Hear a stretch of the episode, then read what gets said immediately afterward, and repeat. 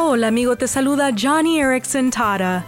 El libro de Deuteronomio está lleno de leyes que el pueblo de Dios debe seguir. Pero en el capítulo 17, Dios da un requisito especial para los reyes. Él dice, cuando el rey tome posición de su reino, ordenará que le hagan una copia del libro de la ley. Esta copia la tendrá siempre a su alcance y la leerá todos los días de su vida. Así aprenderá a temer al Señor su Dios y no se creerá superior a sus hermanos. Ahora, ¿en qué se aplica este versículo a tu vida?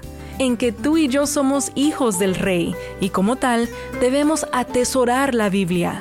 Ya sea que tengas una Biblia física o que la cargues en tu celular o en versión audio, lo que importa es que la leas y escuches todos los días y que la apliques en tu vida pues así aprenderás a temer al Señor y a ser humilde.